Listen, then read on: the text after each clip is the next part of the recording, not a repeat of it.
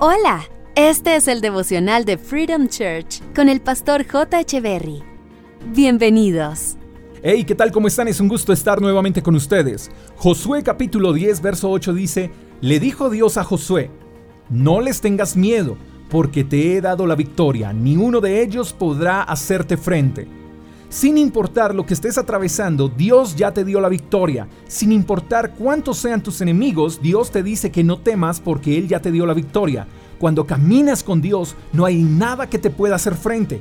No hay ni habrá un arma que pueda contra los hijos de Dios, porque Dios es todopoderoso y cuida a los que confían en Él. Así como Dios le dijo a Josué que no tuviera temor, hoy Dios te dice que no temas, porque Él ya te dio la victoria.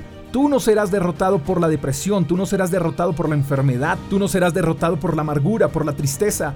Tus hijos no serán derrotados por el alcohol, por las drogas. Tu matrimonio no será derrotado por la infidelidad, porque no hay nada que te pueda hacer frente y porque Dios cuida de ti y ya te dio la victoria.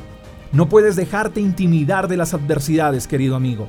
Dios tiene todo bajo control y en Él encontrarás las fuerzas que necesitas para continuar, para seguir hacia adelante. Sé que no es fácil, pero en Dios ya tienes la victoria. No te rindas, no renuncies, no te des por vencido. Mira cada adversidad como un peldaño para escalar y no como un obstáculo para detener tu propósito.